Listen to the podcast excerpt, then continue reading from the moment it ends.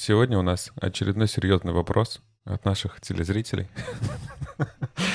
Есть ли у нас какие-то любимые литературные, фильмовые, фильмовые, такое э, прекрасное слово. А есть ли у нас какие-то любимые персонажи, герои из фильмов, книг и сериалов? У меня три. Давай. Прям сразу три.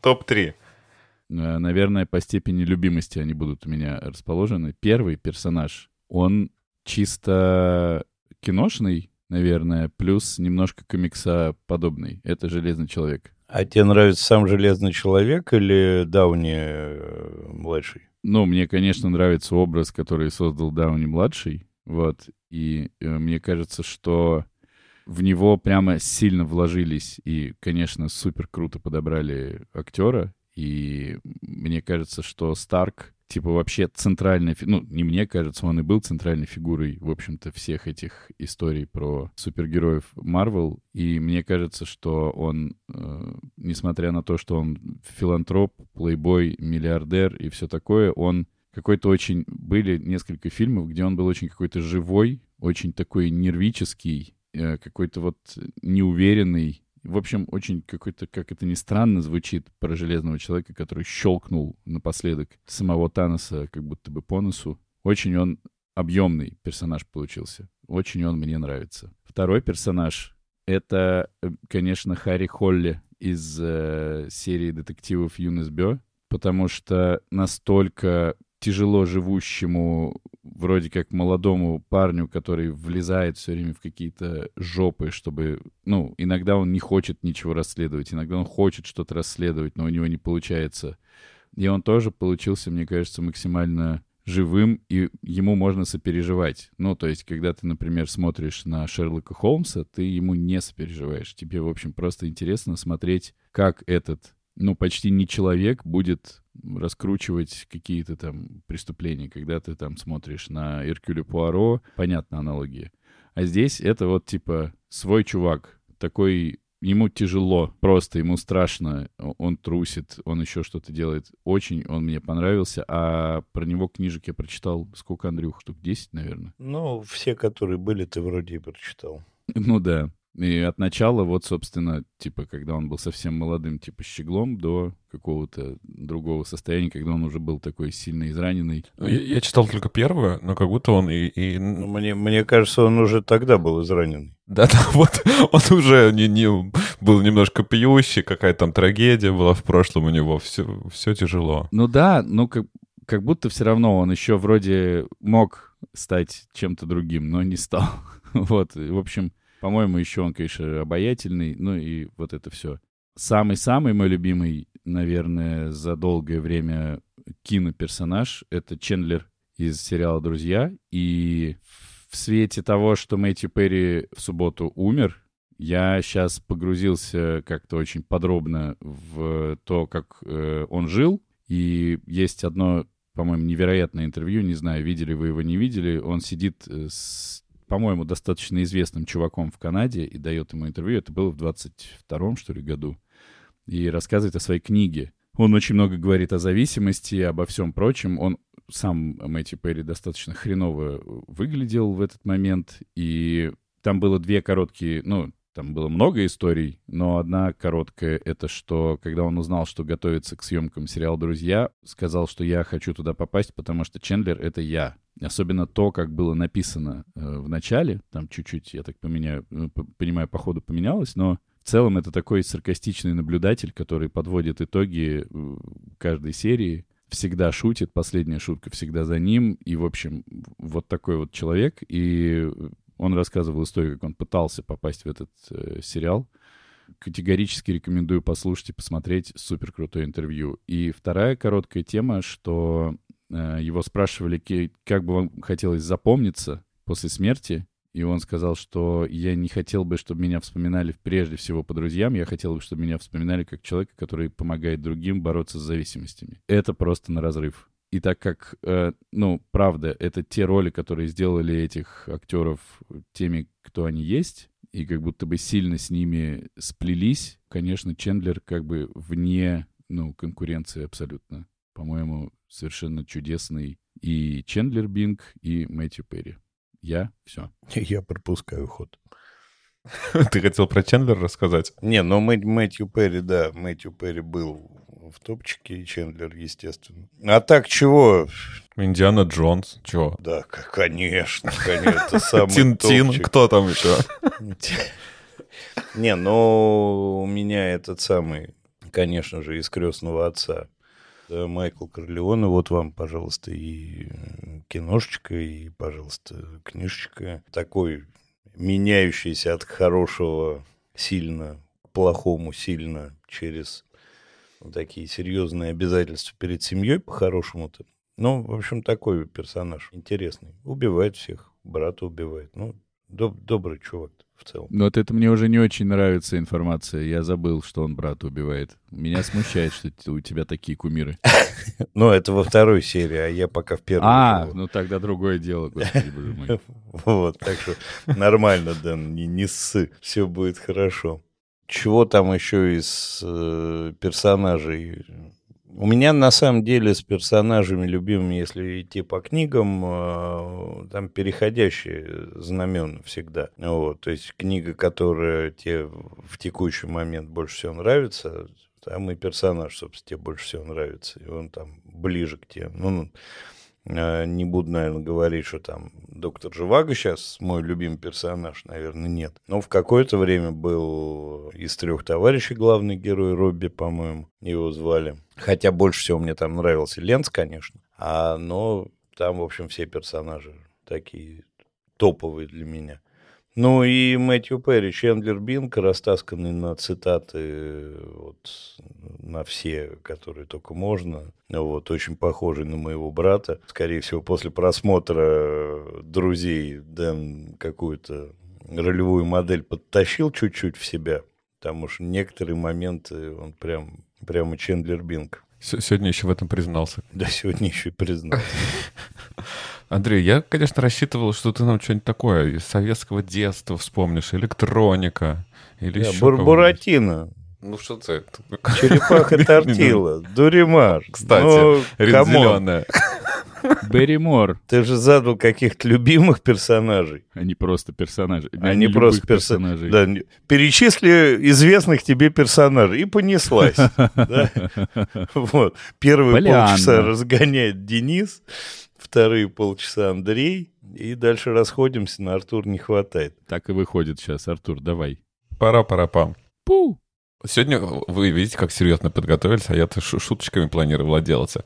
Конечно, я начну со своего любимого мультсериала, это «South Park», и тут я разрываюсь. Я думал, Cuphead. Нет. Ну, кстати, там мне нравится э, Mugman. Чашек. Не Cupman, да, ча- который синенький. не красненький, а синенький, это важно. Э, начну, конечно, с South Park а, э, но здесь моя любовь поделена между Картманом э, и Баттерсом. Оба прекрасны и, и, наверное, сов- сов- совмещают все, что я люблю. С одной стороны, это какой-то самый такой тюфяк, не- не- незащищенный, бедный ребенок, у которого самые токсичные родители, по-моему, из всего сериала. Это Баттерс, да? У которого было много всяких детских травм, как он, э, например, во время чечетки случайно там кого-то убил в зрительном зале, и все, вот вся жизнь пош- пошла под откос. А, а Картман, наоборот, с другой стороны, самый токсичный, не- нелояльный, короче, неэмоциональный, самый говнюк сериала. Обожаю его. Вот это моих два любимца прям пополам отдаю. А что, мультики, мультики тоже можно было? У меня-то Джессика Роджерс, жена кролика Роджерс. А это... Не похоже в чем-то? А, Ну нет, не очень хотел бы. Ну, Мало ли, что Но- я но хотел рядом. бы по поводу Джессики Роджерс. Не, ну мы как бы говорим, да, не обязательно тех, с которыми мы себя ассоциируем, а просто любимые, это может быть кто угодно. Вот э, второй, хочу сказать невесту э, из «Убить Билла». И уж, конечно, вот эта вот тема э, м- мести, медленного, но планомерного изничтожения своих врагов очень импонирует мне и отзывается. Поэтому все, если кто-то там еще есть, остался, кто мне нагадил, берегитесь. Я дойду и, и до вашего имени в длинном списке. Вот, мне кажется, это супер Это классная если роль. тебя медведь не задерет. Это правда. Это Это правда. Вот. А третьим я хочу как бы немножко еще пошутить. А Знаете ли вы такого прекрасного героя, которого зовут э, Гудатама Ленивый желток? Нет, вы не знаете Гудатаму? Ну вот Гудатама — это вообще мое альтер -эго. это прекрасный, прекрасный герой японских мультиков. И, кстати, в прошлом году, э, да, звук сверчков, э, и в прошлом году, э, или в этом даже году на Netflix вышел э, мини-сериал с Гудатамой. Гудатама — это такой желток, который очень ленится. Он пытается все время закрыться там каким-то, я не знаю, листиком салата, чтобы его не трогали и дали ему поспать. Он не хочет вылазить из яйца, потому что ему очень холодно и, и, и лень все. А в сериале очень классно, он даже становится премьер-министром. Поэтому, если вы хотите тоже немножко вот так вот совсем расслабиться и ничего не понимать, что происходит, Гудатама, любовь, всем вам советую его. Но Мне очень странно, что вы его не видели даже нигде. Вообще, вообще премьер-министр ленивый желток — это тренд сейчас, я так понимаю. Мировой политики. Ладно. А, бонус-контент от меня, потому что я забыл четвертого любимого. Это, конечно же, Конь Боджек. Спасибо, что, Артур, ты напомнил про мультик, потому что столько желания э, жить после того, как э, ты посмотрел этот сверхдепрессивный мультипликационный сериал, ну, наверное, мало что тебе дает. Поэтому, конечно, Конь Боджек. Он вместе с Чендлером рядом восседает и ржет. Так что так. А что с конями было в начале 18 века в США? Узнаем прямо сейчас.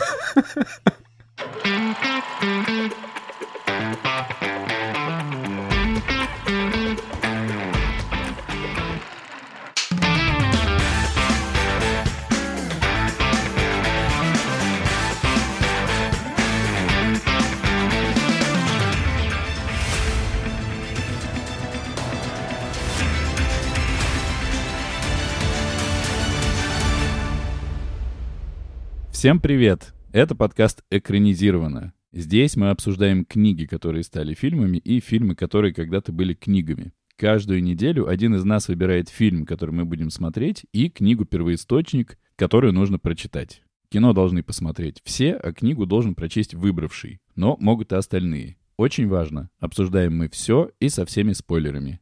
Меня зовут Денис. Я предпочитаю не купаться в холодных горных реках, если на мне медвежья шуба. То есть мне оставили приветствие. Я-то думал по вашим шуткам до, что приветствия не останется. Меня зовут Андрей, я никогда не спал в лошади.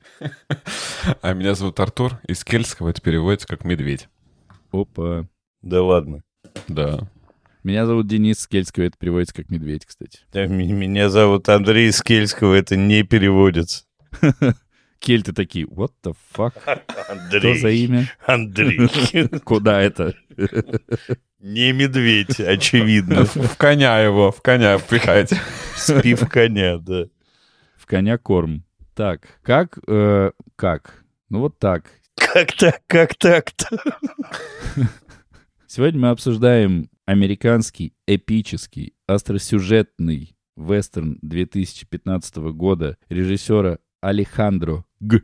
Иньяриту или Иньяриту, ну, Артур, Иньяриту, который написал в соавторстве сценарий и адаптировал его относительно одноименного романа Майкла Панки от 2002 года, и роман и книга называются, конечно же, «Выживший». После того, как мы готовились к этому подкасту, выжил у нас только Артур, поэтому Артур и будет рассказывать, что же было в книге. У нас сегодня такой дебилячий вайб, да, немножко? Еще какой. Во всем выпуске прям предчувствую уже. Э, я сразу извинюсь, потому что очень сложно упомнить весь порядок как бы вот приключений нашего главного героя, а когда я еще посмотрел фильм, э, у меня, как всегда, такой большой ком в голове, но я, постараюсь вспомнить. Начало 19 века, Америка, э, идут во всю столкновения и во всякие вооруженные конфликты между пришлыми европейцами э, и коренным населением, индейцами. И вот э, мы видим э, нашего главного героя, который зовут Хью Глаз. Тут надо заметить, что это реально существовавший человек, который такой достаточно уже мифический и в какой-то степени даже фольклорный. Но вот мы узнаем его историю через эту книгу. А он является траппером или трапером, как вы думаете? Трапером трапером, спасибо. Это люди, которые добывают шкуры диких животных и потом их продают. И он, э, значит, идет в, в отряде вот этих траперов и является таким э, главным их провожатым, который знает прекрасно всю местность, э, отлично охотится за животными, является таким одним из ключевых членов вот этой группы. Также в этой группе еще есть несколько человек, о которых важно знать. Их командир, его зовут Генри. Есть Джон Фиджеральд, это такой, наверное, самый плохиш этой всей компании. Мы знаем, что он бывший картежник, должен был понести наказание, сесть в тюрягу, но сбежал. Вообще, изви, извини, Артур, я тебя дезориентировал, траппер. Заново, да, все? Сейчас мне. Да, да, давайте с разгона начнем. Давай. Какие у вас любимые книжные и... Трапперы. И ударение. Это трапперы.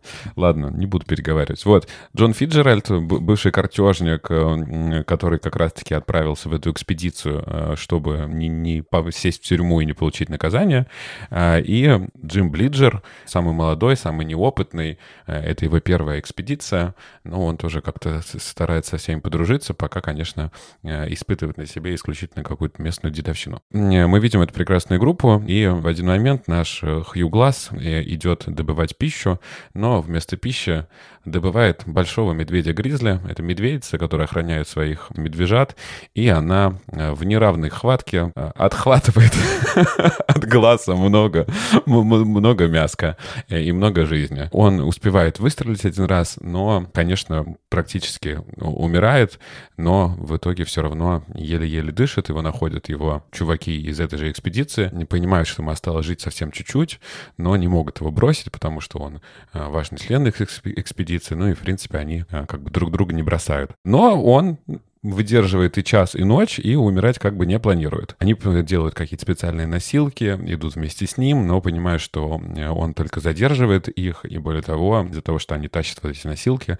они не могут подниматься в какие-то, по каким-то крутым склонам, э, подниматься в горы, поэтому Генри, как капитан, решает, что надо оставить с ним караул, потому что, очевидно, ему осталось совсем чуть-чуть пожить. А он предлагает по 70, по-моему, баксов э, каждому, кто останется с ним, и задача вот этих людей, которые с ним останутся, гонять условно диких каких-то животных, а, и самое главное, похоронить его, когда он все же а, помрет. И с ним остаются как раз-таки Фиджеральд и Блиджер. Мы видим, что Фиджеральд не очень-то хочет а, сидеть, смотреть за глазом, он скорее вызвался для того, чтобы получить эти деньги и скорее уйти оттуда, но пару дней все же они пытаются как-то за ним присматривать. Блиджер, наоборот, собирает какую-то смолу с дерева, втирает ее, пытается как-то остановить э, кровотечение, которое у глаза идет. Но по итогам э, Фиджеральд все же уговаривает Блиджера уйти, бросить Гласса, потому что ему осталось совсем чуть-чуть, и более того, они даже забирают у него его винтовку, его нож, какие-то другие его припасы э, и сваливают оттуда, а наш Глаз продолжает такой вот один валяться. Но и тут он все равно не умирает, э, и как-то со временем все же наконец-то набирается каких-то сил.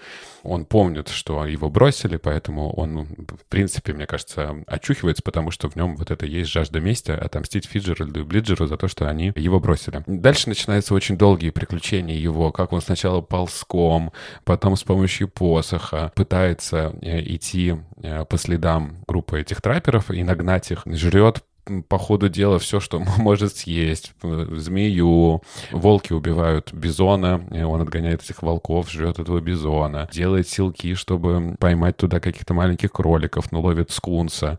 Короче, мы узнаем все о дикой природе, как в Джуманджи. Вот любое животное, которое там у нас есть, оно ему встречается. Конечно же, ему по пути еще встречаются и индейцы, и плохие, и хорошие. Его все это не останавливает, и он, э, просто превозмогая все, Э, пытается добраться до форта, где сидит наша группа капитана Генри. Параллельно мы видим, что все же наши трапперы добрались до форта, они отмечают некий Новый год, и Фиджеральд решает все, все равно оттуда сбежать. Он не хочет оставаться, не хочет зимовать там и ждать, поэтому он ворует какие-то вещи и сматывается оттуда. В этот момент туда наконец-то доходит глаз как раз в Новый, э, в Новый год, такой подарочек э, под, под, под салюты практически.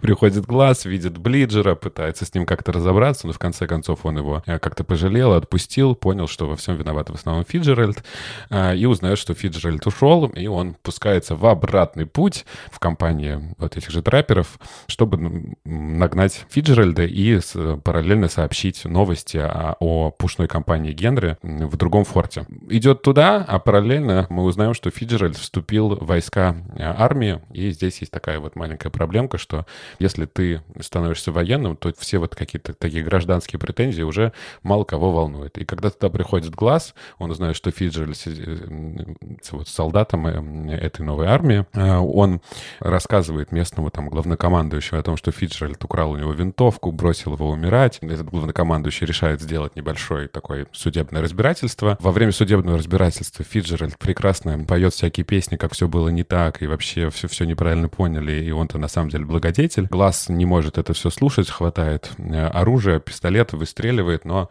частично промахивается, по-моему, попадает ему только в руку. За это попадает на гаубвахту, э, и в конце мы видим, что там э, один начальник другого форта узнает о том, что Глаз сидит на этой гаубвахте, приходит его и спасает. А самая последняя глава мы видим Блиджера, который продолжает работать траппером и ждет его какое-то интересное будущее. Это все. Мне кажется, очень долго вышло, но я старался. Андрей, сколько я всего пропустил?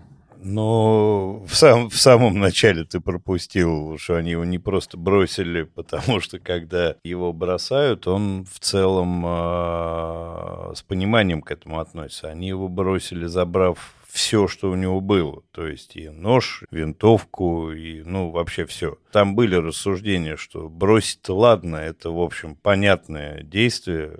Вообще вопросов никаких нет. Бросили и бросили. Мало ли кто кого куда бросает. Умерла так умерла, Умерла так умерла, да. Понятно, что там параллельно много всяких э, историй с индейцами э, и прочих всяких вещей. Он такой американский Мересьев ползет, ползет, шишку съест, через всю эту, значит, хрень проползает. Брень. Брень, да. Ты как не стал акцентировать на том, что вообще началось все это в августе, а заканчивалось это там февраль-март. То есть он полз прямо изрядно, изрядно полз. Ну вот, чуть был там не помер по дороге несколько раз.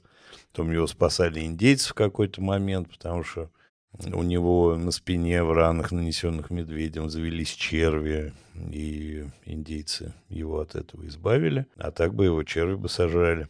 Красиво там было, как он змею гремучую жрал. Прекрасненько было, так вкусненько. Вот, ну так, в общем... Э, эти и, и, и другие важные комментарии, без которых сюжет книги не сложить. Но без э, начальной истории не сложить, потому что, ну, действительно, там самое паскудство было в том, что они у него все отняли. Это Я сказал об этом. Да. Юрич, давай, жги. Это очень странная была ситуация, потому что я не собирался читать эту книжку, и я просто, типа, сидел в воскресенье и такой думаю, «А мы записываемся во вторник, вот я сижу в воскресенье вечером, думаю, ну, э, посмотрю на нее, было где-то полвторого. И в пять я такой, иди спать, уйди спать. Ну, хватит. Не, типа, иди. И она, ну, просто уверенно меня лапками своими э, затянула. Потому что, так как фильм я уже смотрел, я, в общем-то, знал, что, скорее всего, он доползет.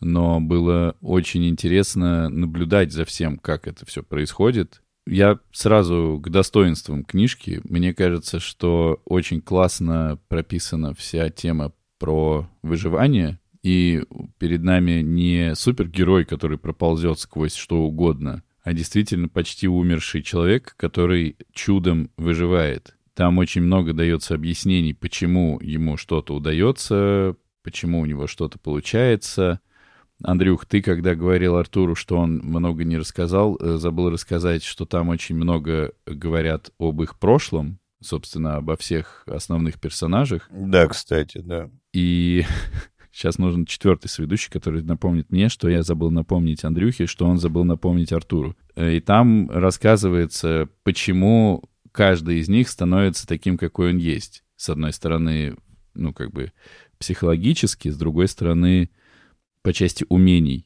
И это, по-моему, ну, я не то чтобы большой знаток литературы, которая описывает там Дикий Запад и времена вот эти, но это клево. У тебя есть профайл на каждого. Ты, в общем, за каждым видишь историю. Ты понимаешь, почему, например, глаз может делать то, что он делает. Потому что он научился. Это не упало на него с неба, а не то, что он увидел цветочек, захавал, и все клево. Мне почему-то до сих пор запомнился момент, когда он огонь добывал, и как он вспоминал, как это делали индейцы, у которых он прожил два года.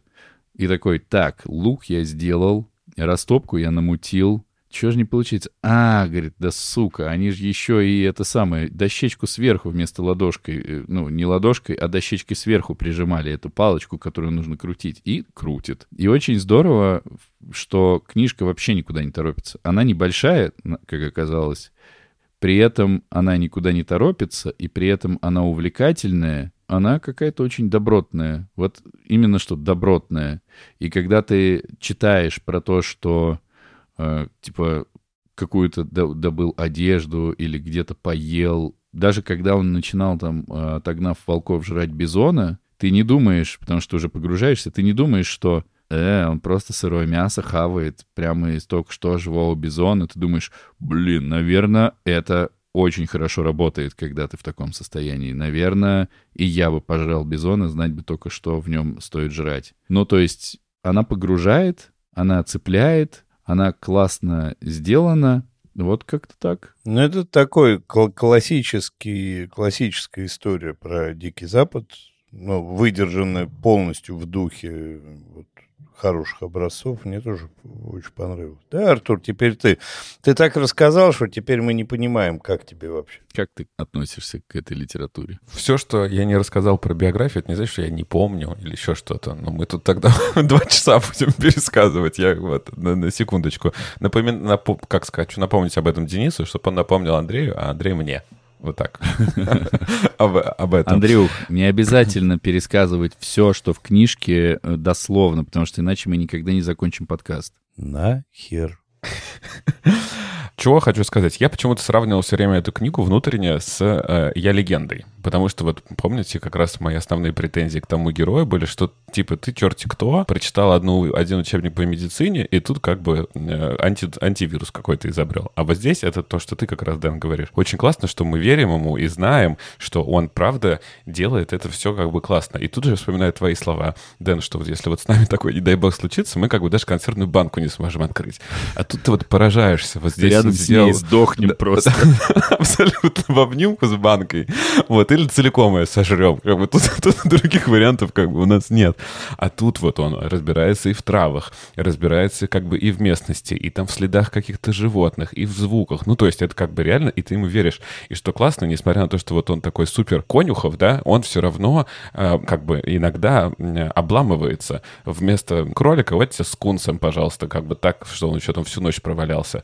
Нашел какой-то староумерший скелет, пожрал костного мозга и блевал потом еще как бы неделю после этого. Ну, то есть не то, чтобы у него все вот так вот так благостно идет. А тут, да, ты, Андрей, правильно говоришь, это все начинается летом, а заканчивается, он добирается туда как бы зимой. А он полз почти 300 миль. Я пройти не смогу 300 миль. Прополз 50, а потом его... Де... Андрей, 10. Ну, как бы, мы, мы не пройдем это. Я к этому, как бы, ну, то есть это реально какое-то поразительное, как бы, фи- физическая э, способность, и даже не способность, а, наверное, желание все же, как бы, вот осуществить свою цель. Как будто бы, если бы ее не было, возможно, он где-то бы сдулся, сдулся до этого. Поэтому, как бы, мне тоже очень понравилось. Вот как раз-таки в его биографии, да, которую мы, мы видим до, мне показался она немножко такой такое там как бы с роялями. Вот они там с друганом пытаются убежать а, с пиратского вот этого города, и тут раз едет мимо телега, с телеги падает э, ящик с ружьями. Ну, то есть вот как раз там, может быть, потому что она была так очень как бы так э, эпизодически, да, прописана, без каких-то деталей. Там вот как-то мне много роялей как бы увиделось. А в общем, я верю прям в эту историю. Не, как раз с ружьями там же тоже все довольно объяснено. Там беспорядки были, там была эвакуация И в этой ситуации ящик э, с боеприпасами мог упасть вообще легко. Ну, слушай, нет, понятно, что все, все могло быть, но там, типа, ему прям вот как бы одно за одним. Он приходит к судье, а судья там такой весь жалостливый и говорит его, ну, вот ты можешь пойти вот как бы на север, чтобы мы тебя никогда не видели, вообще как бы я тебя повесить должен. Ну, вот я что-то такой жалостливый, поэтому как бы ты выживешь. Ну, то есть, на мой взгляд, там слишком много вот таких совпадений. Каждое из них могло быть, но что-то как-то и вместе как будто бы многовато. Что мне было сложно, это как раз-таки разобраться вот как бы в, в географии всей этой местности. Там даже карта как бы есть в начале, но на электронной книге, конечно, очень фигово ее мне видно. Вот, и э, в индейцах это просто как бы я ничего не... Ну, как бы их так много, вот э, всех этих народов, и тоже кто, кто, кто с кем, кому, когда. Самое удивительное, здесь становится четко понятно, что ты в детстве не читал Фенемора Купера. Нет вот, потому что все названия племен, за исключением, может, одного, они все известные, они все исторически давно вбитые в голову любому, кто читал что-то про индейцев. Так что ты единственный такой, я думаю. Я тоже не читал Фенимора Купера. Пауни, может быть, и Сиу я слышал, но черноногие, плоскоголовые, Арикари, мне это все, честно говоря, как было незнакомо. Может быть, в каких-то фильмах, там, где-то книгах это встречалось по одному разу, а здесь прям их много, и вот разобраться в, их взаимодействиях очень сложно. И плюс еще очень сложно разобраться, конечно, во, взаимодействии всех этих вот пушных как бы путей, компаний, что, кто происходит. Очень сложно, как бы, с одной стороны, это не так важно, там нет как бы чего-то такого, без чего ты не поймешь. Но, в общем, прям как будто такие лишние подробности. Они, наверное, очень классные, потому что они как бы достоверные, и у тебя еще есть э, дополнительный стимул всему этому верить. Ну, в общем, как какое-то такое немножко усложнение, в отличие от всей истории.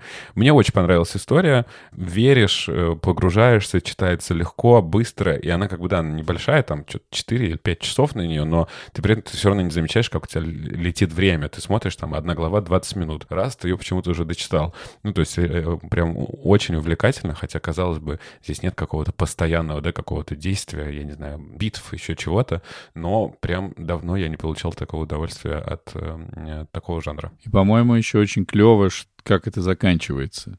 Ну, то есть достоверно, давайте в достоверность до конца играть. Ну, как бы ты не можешь просто залететь куда-то, застрелить типа, потому что он у тебя украл винтовку, потому что твое слово против его слова — мне очень понравилось, как придумано, ну или это и было так, как Фицджеральд говорит, что, господи, вообще все не так было, вы чего? Он, наверное, попутал. Я же, ну я, мне очень жаль, я очень, конечно, переживаю за нашего дорогого Глаза. Ну вот и винтовка это, слушайте, так неловко вышло, конечно, так все получилось. Блин, а я тут сижу, а он там умирает. Ну, это, охренительно. Потому что по всему можно было бы ждать, что он с двух стволов, короче, влетит в какую-нибудь хибарку и там расстреляет насквозь этого несчастного, точнее, ублюдского бриджера. Хорошая. Она такая, ну, как будто бы не хватающая никаких звезд с неба, но вот прямо и нет ни одного косяка. Когда мы пишем сценарий, я очень не люблю совпадения. И я все время говорю, что, типа, если получается совпадение, то это прям, ну, плохо, надо что-то переделывать, перепридумывать. И Петя мне всегда говорит, что если это совпадение не в пользу героя, то это хорошее совпадение. Если оно делает ему жизнь хуже, его меняет в худшую сторону или тяжелее просто ему становится, это хорошее совпадение. И мне кажется, здесь есть баланс, потому что, да, ружьишка ему выпало, но э, любимая женщина у него умерла. Да, вот его смогли там не повесить, приняв, в общем-то, скорее всего, за пирата, но он два года лазил с пиратами, но и был не супер волен решать, что ему делать.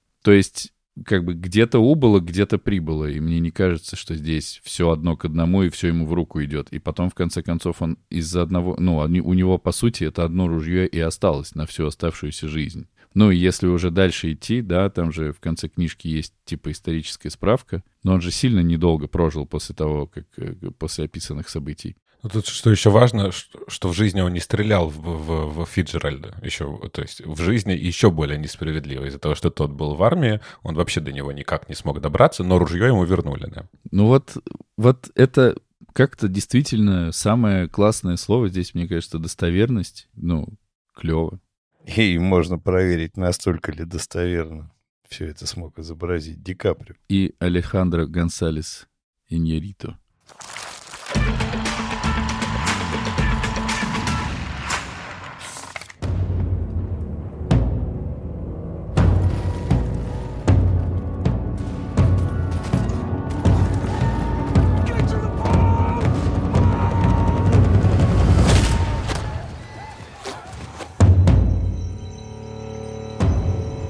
safe thing to do is track a new course back up on land. Then what we gonna do? Sit out there like a bunch of goddamn ducks? You and your half-breed son get to walk on out? I'm talking to you.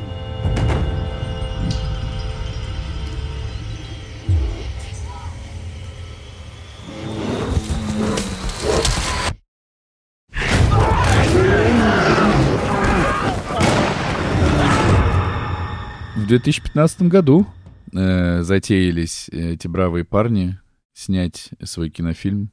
И так как э, после просмотра кинофильма и обсуждения книги выжил у нас только Андрюха, ему и рассказывать о фильме. А мы дополним. Будь аккуратен. Да, и- А я правильно понимаю, что именно за выжившего наш дорогой Ди Каприо получил наконец свой многострадальный Оскар? Да-да. Именно. Бе- Бедняжечка. Мы видим историю такую же, но не такую же. Там все, вся история про пушнину сводится к тому, что есть отряд охотников, который добывает эту пушнину. И перед погрузкой на лодку Ди Каприо со своим сыном от индианки идет охотиться, подстреливает лосяшку, а в это время Лосяша. В то время, когда Ди Каприо со своим сыном от индийской женщины приживает... Фу, блядь, не приживает. Когда они убивают, значит, ла- И не от индийской. индейс- индейской, да, женщины, а, добывает лосяша. В это время на лагерь нападают злые индейцы, которым нужно пушнины за каким-то хером. Но потому что они, видимо, ее хотят обменять потом другим нехорошим людям, судя по всему, французам, на коней и оружие. И вот они нападают на этих охотников, э, половину этих охотников убивают, остальные запрыгивают в лодку, напихав туда пушнины, и плывут. А индейцы за ними, значит, по берегам реки продолжают гнаться. И в какой-то момент Ди Каприо, который там главный проводник и охотник, он говорит, так, мы на лодке дальше не поплывем, мы пойдем пешком. Ему вот этот Фицджеральд говорит, что никто никуда пешком не должен, но начальник их не говорит, мы верим Ди Каприо, и поэтому пойдем пешком. Пушнину спрячем и пешком пойдем. Пешком, пирожком. И они идут, идут пешком, и тут, значит, Пирожком. э, и, и тут, значит, Ди Каприо собирается добыть какой-то, значит, этой самой еды всем, убить кого-нибудь вкусного. И тут случается вся эта история с медведем. Медведь, медведица на нем топчется, рвет его когтями, по горлу, значит, ножичком чик и все. И, в общем, пляшет на нем, ну, минуты 3-4. После этого они кубарем, значит, валятся вниз, а в какой-то овражек и у меня есть ощущение, что это снималось не в скалистых горах, а где-то под Подольском. Ну ладно, это я, потом, я просто помню эти овраги, как гуляешь по лесу, там такие Помнишь, как были. снималось это под Подольском, Конечно, да? конечно. Вот. Дальше какое-то время все происходит примерно по книге. Но если не считать сына, э, который вот э, инди- индийской женщины у него там все время присутствует, они пытаются его тащить, он никак не умирает и выказывает огромное количество признаков жизни, а в конце концов с ними оставляют, с ним оставляют сына Фицджеральда и Бриджера этого, а они за ним пытаются ухаживать, ухаживают, ухаживают какое-то время. На свидание его зовут, в кино приглашают, цветы дарят. Да, а потом Фицджеральд говорит, слушай, давай я тебя убью, потому что ты вообще э, достал изрядно всех. Ты только, говорит, мор- моргни. Э, Ди Каприо изо всех сил старается не моргать, но как человек э, моргающий, он не моргать, не моргать не может. Он в конце концов моргает, а тот говорит, ну ты вот, если ты моргнешь, ты сына своего спасешь, мы уйдем нормально в форт и будем там тусить. И как бы из последних сил сдерживающийся Ди Каприо моргает, тот его начинает пытаться убивать, тут прибегает сын и вмешивается в это безобразие, а Фицджеральд его берет и ножичком за это чик, и все, и убивает. Ди Каприо все это видит, только сказать ничего не может, потому что у него по горлышку этот сам медведь прошел. На, на горло медведь наступил. На горло медведь наступил. А тут прибегает этот самый э, Бладжер, Блиджер. Через какое-то время он добывал какого-то бобра с- с добытым бобром. Воду, воду он таскал. Какую Нет, бобра? он, при, он пришел, сказал, что гей, я бобра, типа, добыл. Он про бобра говорил что-то. Я гей, я бобра добыл?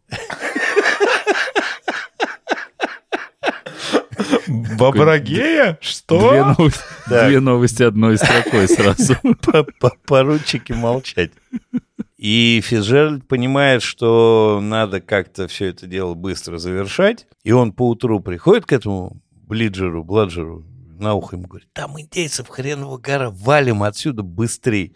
Говорит, а этот-то не помер еще. А говорит, так, секунду. Не помер, значит, загружает его в эту самую, в могилу, засыпает наполовину землей, говорит, все, говорит, помер, все, до свидания, пошли, хватай винтовку и побежали. Ну и, в общем, дальше чуть-чуть э, события напоминают события книги, э, значит, э, Ди Каприо выползает из могилы, плачет над сыном, ползет в сторону мстить. Но тут ему понятно, за что мстить. Тут у него... Ему много всего оставили. Ему оставили тепленького, ему оставили сумочку. Ну, там нормально. Ему, в общем, ползти в, в в комфорте. Каждый бы так пополз. Да, эти двое двигаются в сторону, значит, форта, добираются до форта, в то время как у Ди Каприо много приключений э, разной степени веселости. Там какие-то индейцы еще ищут параллельно, видимо, французов, которые их деревню пожгли и девочку оттуда украли. Еще там есть какие-то Дочку вождя. Дочку вождя, и они ее ищут. а В результате Ди Каприо походя э, там ее спасает. Французу, значит, коняшек у них отнимает. Там еще какая-то параллельно мистика происходит, потому что у него, значит, тоже жену убили индейскую, и э, враги пожгли родную хату, за что он там убил какого-то английского офицера, к чему они регулярно возвращаются. И дальше в финале там довольно долгая история преследования этого несчастного Фицджеральда, которого в результате, потыкав друг друга ножичками и э, параллельно потеряв, значит, этого самого главного начальника, которого невинно убиенный он оказался, Ди Каприо все-таки вроде бы как-то угомоняет и убивает. Все. И после этого он опять ползет только теперь на гору, видит жену, которая ему как-то улыбается мистически. И машет. Да, улыбаемся ему. И титры. Вот и подкасту конец. А кто слушал, молодец. К рекомендациям. К- крик амендации. Ну, Артур, давай. Я, во-первых, очень и очень сильно люблю, конечно, Гонсалеса и Нериту. Конечно, мои самые любимые фильмы — это, наверное, «Бёрдман» и «Beautiful». Beautiful чудо просто. Э, Но, но, в общем, как, когда я первый раз смотрел этот фильм, конечно, у меня были очень большие ожидания. И вот в тот момент они оправдались. А вот сейчас, когда я прочитал книгу, они чуть-чуть меньше оправдались. Не всегда с пересмотра ты получаешь такое же удовольствие, как э, при первом просмотре. Ты упоминал, что Ди Каприо получил Оскар, да, за лучшую роль. Э, И, и Нериту получил как лучший режиссер, и оператор получил тоже э, Оскар в, в том году. И вот э, сейчас как бы я смотрел, и мне было сложно, потому что вот правда ты, Андрей, да, рассказал про вот этих вот индейцев, дочка вождя яйца отрезала, что вообще там происходит, вот эта как бы линия не очень понятна до конца. А сейчас, когда я еще узнал, что этот Хью Гласс, он, оказывается, реально существовавший человек, а тут ему добавили сына и жену, и вот у меня как бы вопросы. Мне нравится, что ему их добавили, потому что благодаря этого и Нериту все же надобавлял своих немножко таких фантастических каких-то видений, да, мы видим, как Ди Каприо стоит в картине Верещагина, вот это с горкой, с горкой черепов, Э, мы видим какую-то там летающую вот эту призрачную же- жену над ним. Это все очень красивые кадры, и, наверное, без вот этой линии этого бы не было. Могла бы быть жена не не ин- ин- индианка, наверное, могла быть, но почему-то добавлено так. У меня есть вопросы именно потому, что это нарушает как бы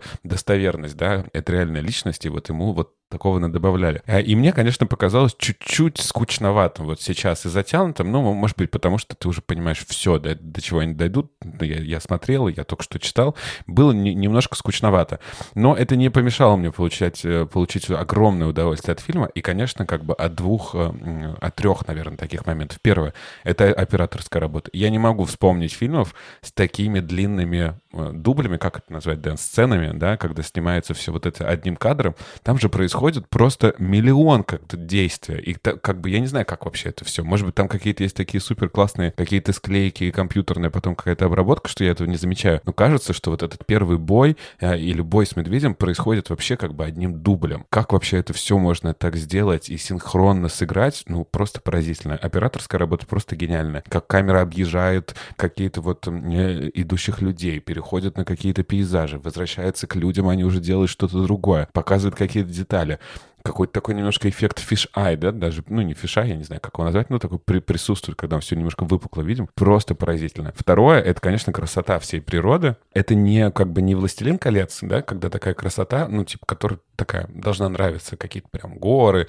или красивые зелень или еще что-то. А здесь прям вот как бы это какие-то очень странные, э, все, все время то поляны, то какой-то не- непонятный загадочный лес. А вот эта река с, с, с огромным количеством порогов. Ну, просто все это очень красиво смотрится. Не хочется туда вообще ни разу, но, но, но типа все, все смотрится классно. И третье — это Том Харди. Вот для меня э, как бы Том Харди почему-то запомнился сильнее, потому что, да, Ди Каприо супер молодец, заслужил Оскар, и то, как все говорят, скорее за выслугу лет, и вот они все, академики ждали, когда же у него появится такой фильм, за который не стыдно будет ему дать. Вот он, получи, но скорее как бы за предыдущий фильм. Но Том Харди, ну какой же он, ну это же просто не- не- невероятная козлина. Во-первых, классно, что они друганы, да, с, с Леонардо в реальной жизни, а тут они играют, по, по сути, как бы врагов. Мало того, что как он сам весь такой неприятный, с вот этим половина от- оторванным скальпом, да, с каким-то огромным шрамом. А сколько он гадких поступков совершает. Ну, это просто как бы поразительно. Мне хотелось как бы самому ему как- как-то войти в кадр и треснуть ему.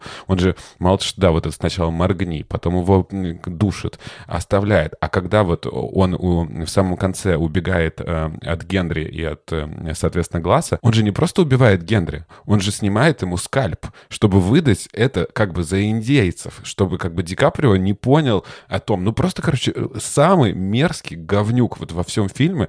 Очень я рад, что он получил как-то по заслугам. Очень крутой Блиджер, не помню, как зовут этого актера. Даже не помню, не, не проверял сейчас.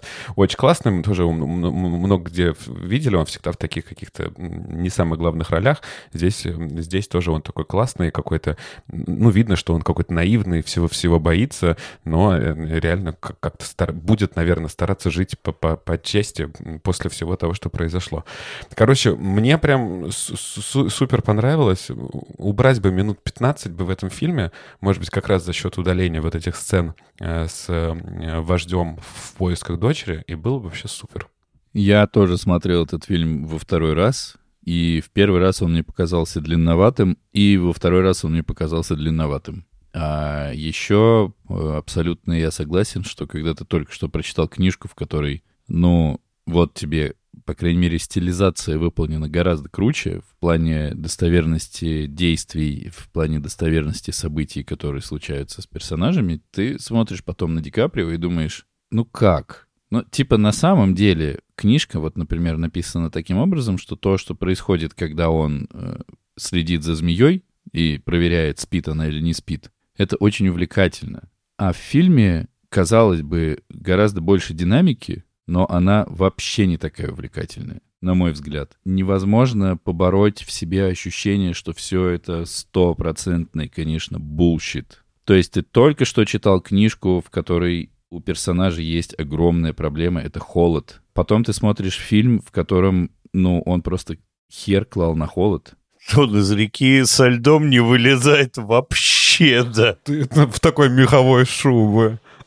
Ему не страшно замерзнуть никак. При этом он заледеневает свою бороду и вот это все, но ему насрать на холод. И, конечно, хотелось бы иметь такую тепло, ну, как бы морозоустойчивость, как у Ди Каприо. И так как я, в общем, достаточно быстро получил предубеждение против фильма, я потом посмотрел еще видос какого-то выживальщика, который, ну, типа на пальцах заги- пальцы загибал и рассказывал, где умрет Ди Каприо в каждый момент. И это прекрасно. Ну, понятно, после «Медведя» он, скорее всего, бы умер, особенно учитывая, как ему обработали раны, типа там на ладошку плюнули.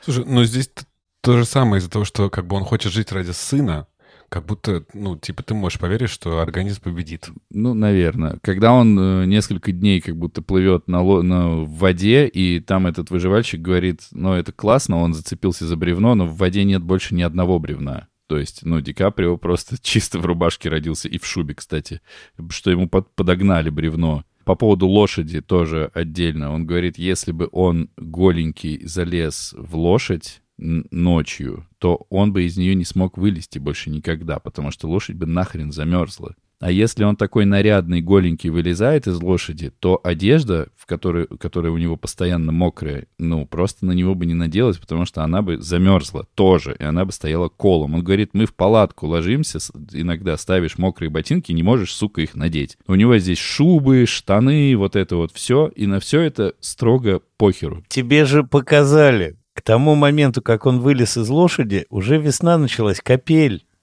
Он долго там пробыл. Он перезимовал в ней? Он был, нет, в спячке. Он теперь всегда, смотрите, его поцарапал медведь. он Медведь, и он стал человек Бермен, Бермен, да. И он теперь спит. Да, ну, то есть, и что-то там еще... А, ну, понятно, падение со скалы. Хоть нам вроде как показали, что он упал сначала на дерево, у, у него, в общем, нормально было пространство, чтобы убить себя. Но, опять же, это не случилось. И, ну, момент, когда за ним скачут э, 10 тысяч индейцев, которые не могут попасть в него практически в упор, хотя они до этого реально с одного выстрела повыкашивали там целую толпу народа, это, ну, круто.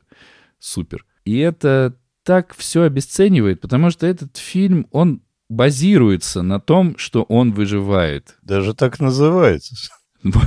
Даже, ну, в какой-то момент он мог бы найти турбореактивный ранец и долететь просто до Фицджеральда.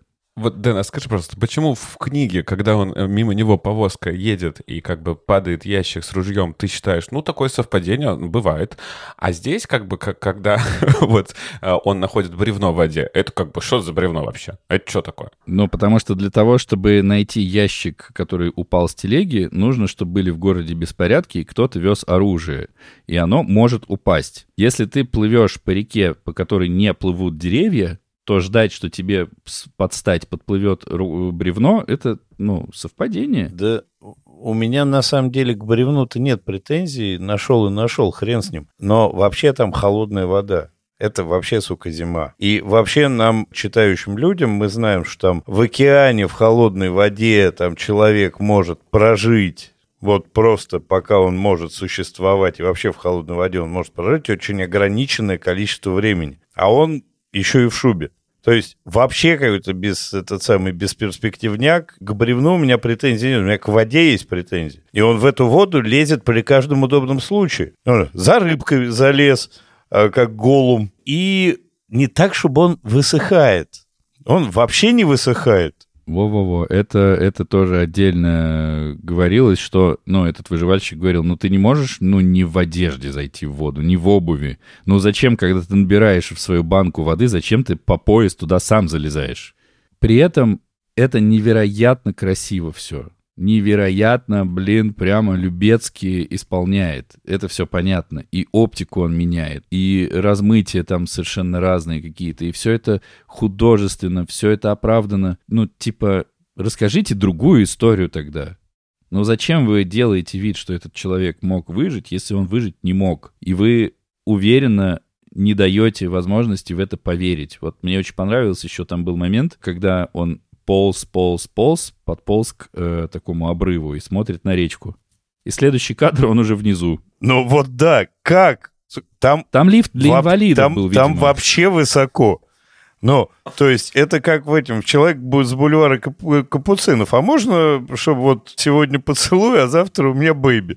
Да, можно, это называется монтаж. Вот, ну, тут, блин, Да, и мне не понравился здесь Ди Каприо. Вот настолько, ну, понятно, что, по-моему, большинство людей, ну, мно- хорошо, ладно, многие люди говорили, что это Оскар за выслугу лет, и просто я помню, что, по-моему, предыдущий фильм Ди Каприо был «Волк с Уолл-стрит», и туда как будто Оскар прямо вот, пожалуйста. Ну, вот там было что играть, там он играл. Здесь, ну, серьезно, но мне, справедливости ради, не понравился еще и Харди, не понравился капитан, э, а в особенности мне не понравилось, что капитан такой... Я капитан форта, ну, в смысле, я капитан этой конторы, я отвечаю за всех людей, э, я вообще партнер этой пушной компании, поэтому я пойду искать чувака, который отстреливаться будет, очевидно, и биться насмерть. Это самое правильное решение, потому что я капитан. Но, в принципе, по нему видно, что он мудак.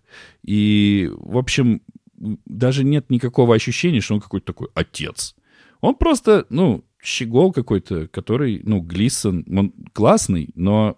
Там даже шутят э, про него Харди, что он сын э, как бы владельца пушной компании, поэтому он как бы поставлен, да, капитаном. А, кстати, он же сын вот этого Глисона другого. Брэндона который- Глисона, Да, величайшего. Андрюх, скажи что-нибудь ты, а то что-то мы с Артуром эту лошадь почти доели уже. Ну, ну, во-первых, ты, конечно, из моего списка примерно вообще все убрал. Я тоже смотрел второй раз, мне он не понравился в первый раз, не понравился во второй раз. Значит, по поводу затянутости.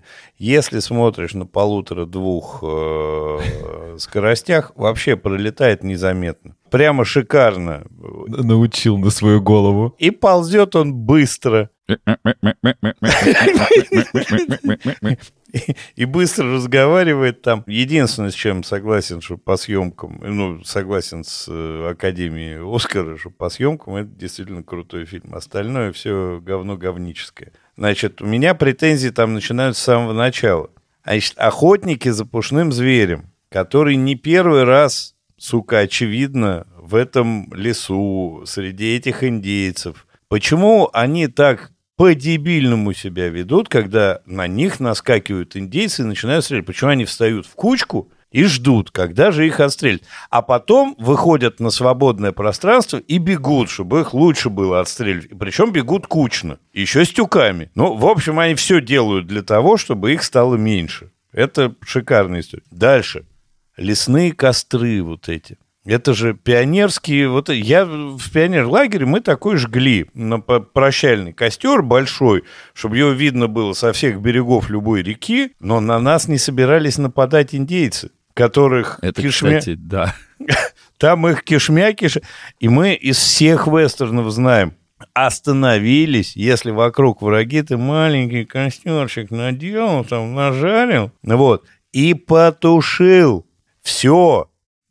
В этой кни- в книжке же, помните, там было, что они разжигали несколько костров, чтобы создать видимость большой группы. Ну, Да. вот же, блин.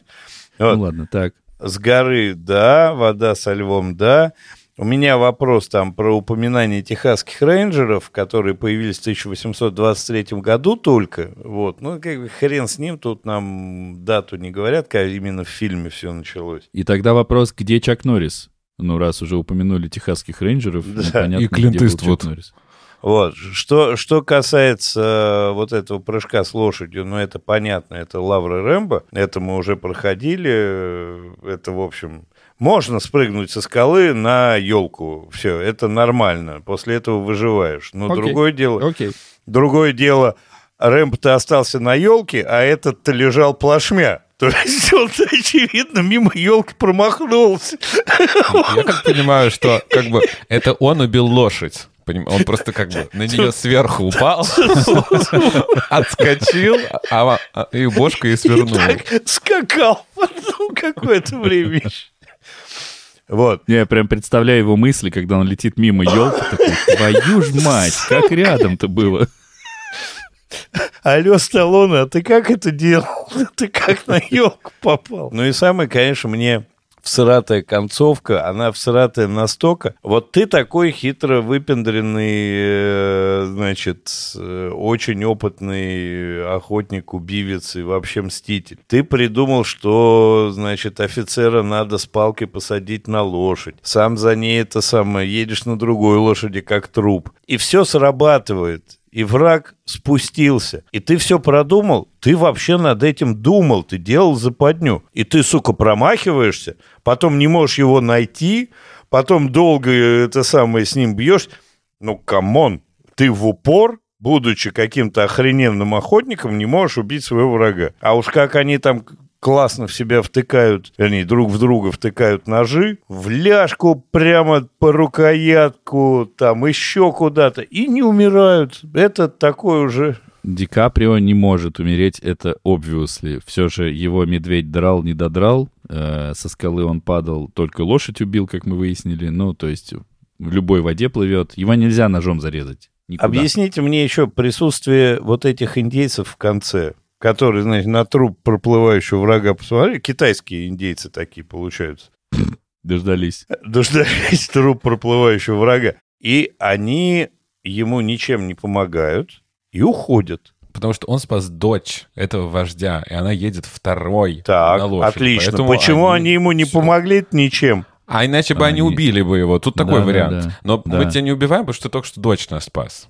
Yes, именно так. А за что бы они его убили? Подо- Подождите. Потому что он если- белый, а они индейцы. Это херня полная. Ну, не полная. Мы весь фильм видим, как только там вот эти, кроме Бизона, только как бы, если Бизона жрете вдвоем, то как бы забываете обо всем. А до этого убиваем. А это, да, этот несчастный индеец, повешенный, как Зоя Космодемьянская. Я поджигатель. Прямо у нее тут та- табличка на груди. Ну, come on. Это что за херня такая? Там не Там я не поджигатель. поджигатель, там я дикарь. Типа, я, я всегда дикарь. Ты-то дикарь, а вы дебилы. Э, Шутка, аналогия, параллель. Я поджигатель было на груди у Зои Космодемьянской. А, я не помню просто, что у нее было. Давно видел, просто уже выветрился из головы.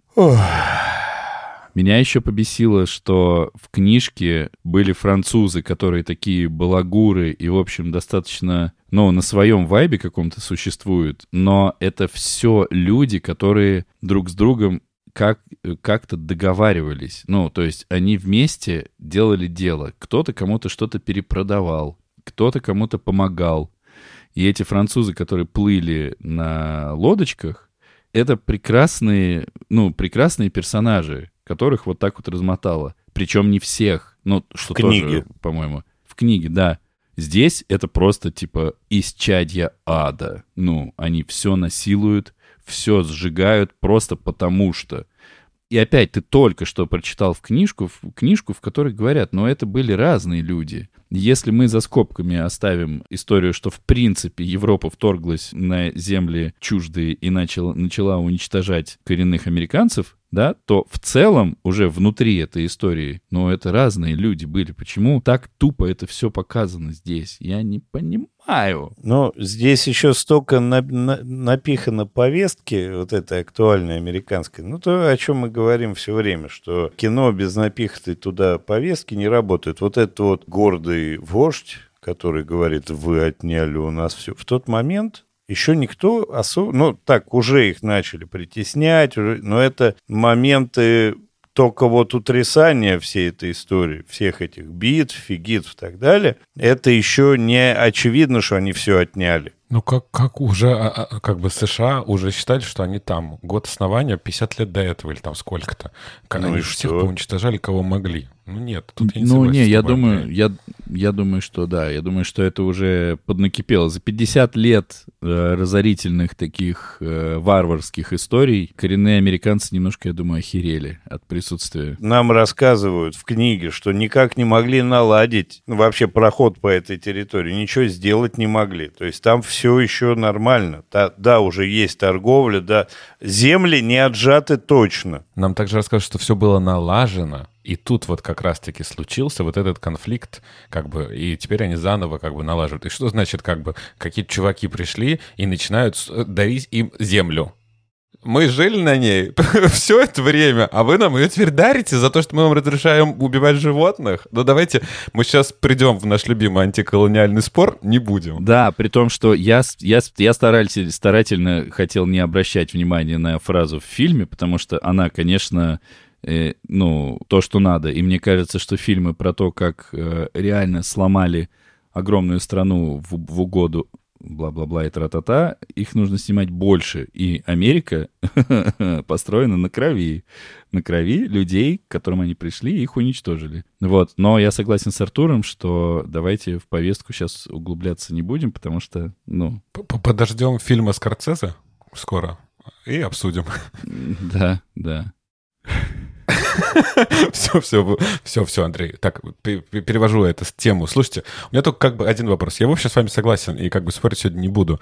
Но почему вот это все вот как бы чушня, которая происходит в поезде на Юму? Классно, это вестерн, они все бравые чуваки, пусть никто попасть не может за одним бегущим. Это так надо, это законы жанра.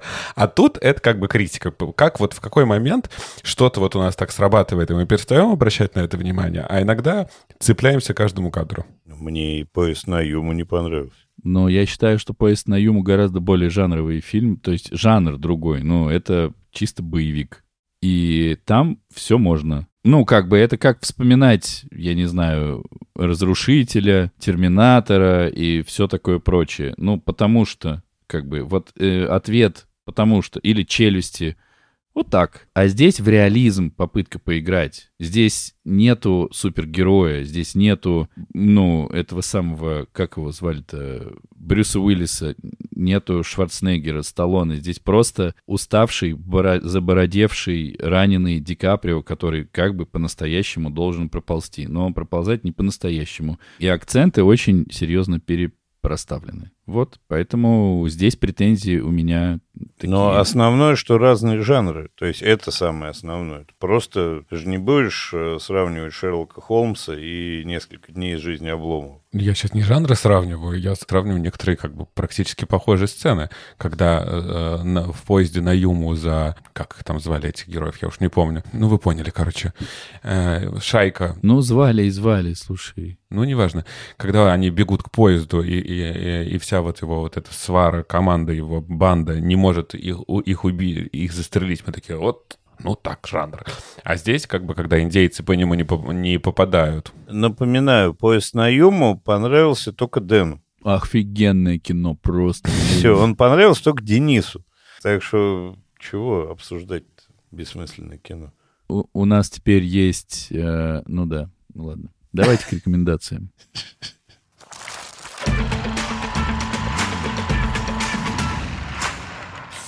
не думал, что так скажу, но книга лучше. Как будто даже получается более, э, больше следует историческим событиям. Поэтому, э, если вы любите такой жанр, если вам интересно покопаться в, в таких историях, то моя однозначная рекомендация сам, сам не ожидал. Планировал откайфовать от фильма и ворчать на книгу. Вышло все наоборот. А что касается фи- фильма, ну, наверное, тоже можно посмотреть ради как бы операторской работы. И, кстати, еще музыку хотел отметить. Там ее почти нет, но когда она есть, она прям так, как будто бы к месту, как-то, не знаю, мне Мгм. очень э, как-то понравилось. Но вообще не мой любимый фильм Иньяриту. Смотрите, у него обязательно Бёрдмана. Такая рекомендация. Yes, of course. Надо...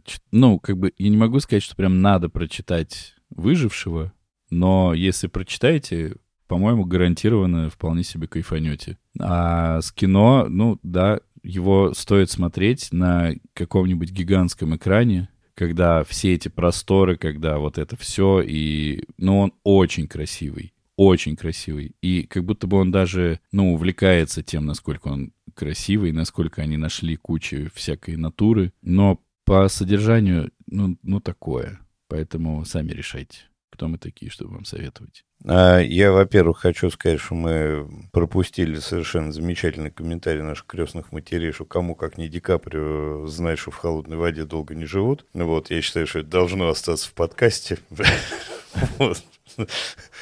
Я э, за читать книгу, а кино смотреть не надо. Если у вас есть хоть какой, какие-то зачатки критического мышления, э, вас будет рвать все время. Не смотрите это кино, ни к чему оно хорошему не приведет. А поезд на Юму смотрите. Кайф. И шину, да. И шину. И трудно быть богом. Да. Умоляю вас. Нет, не кстати, слушайте вы- ничьи рекомендации. Значит так, я же у нас, помнится, отвечаю за какую-никакую, ну, классику, да? За легкое кино ты отвечаешь обычно, чтобы мы Не-не-не. кайфанули, расслабились. Достаточно. Я вас э, два последних, два последних выбора или три я выбирал рассказы, потому что вы так устаете, сука, читать, а потом я читаю то, что вы не устаете в меня вгружать, и начинаю от этого расстраиваться. Поэтому будем читать, будем смотреть. Смешно, что он сам решил, что мы устаем, сам же на нас обиделся. Нет, мне Артур один раз сказал просто, сделай делай так, потому что мы... Один рассказал, а теперь ты мне каких-то три раза тут припоминаешь. Ну так То. Обломова на 20, на 20 часов вам. Значит, Артур, твою любимую Уму Турман мы будем смотреть. Будет ли там еще Малкович? Нет, будет Роберт Паттисон, будет Кристин Скотт Томас, Кристина Ричи, Холидей Грейнджер, Колма Мини и Наталья Тена. Колму Макси не, не смогли себе позволить? Не знаю. Кино 2012 года, как любит говорить Денис Юрьевич по книге. Снял кино, снял кино. Знаете, кто режиссер? Да, режиссеры два. Деклан Доннелан и Ник Орманд. Ормрот. Ормрот. Ормрот. Ормрот. Э, Шариков, что ли? И все это по известнейшему роману Ги де Мапассана «Милый друг».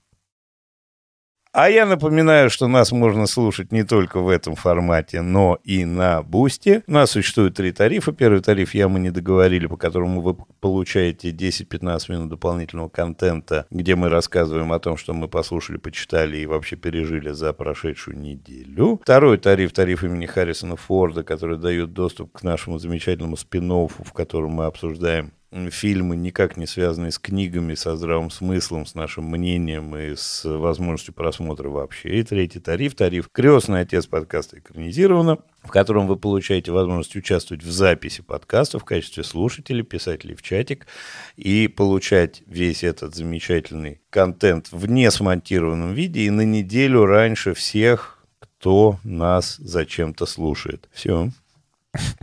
Он на таких бешеных скоростях сегодня просто ползешь. А я напоминаю, что нас можно слушать на любой удобной подкаст-платформе. Подписывайтесь на нас в Apple подкастах, ставьте 5 звездочек, пишите свои комментарии. Находите нас на Яндекс Музыке и ставьте сердечко. Нас также можно слушать в нашем канале э, в YouTube. И еще у нас есть классные каналы в Инстаграме и в Телеграме, где мы обсуждаем много всего интересного. На этом все. И хочется отметить, что Леонардо Ди Каприо развеял миф, и uh, теперь стало понятно, что нетрудно плыть боком. Всем пока. Пока-пока. Даже так пока. М- м- можно, можно плыть боком.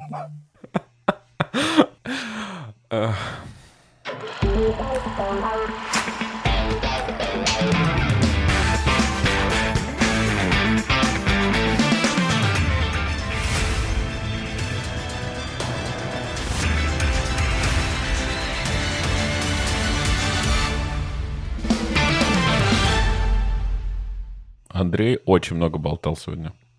Я много болтал сегодня. Ну нахрена. вот ты я сатанел, получается. Что тогда? Какие, претензии? Какие к нам претензии вообще? Вы осатанели. Ну чё,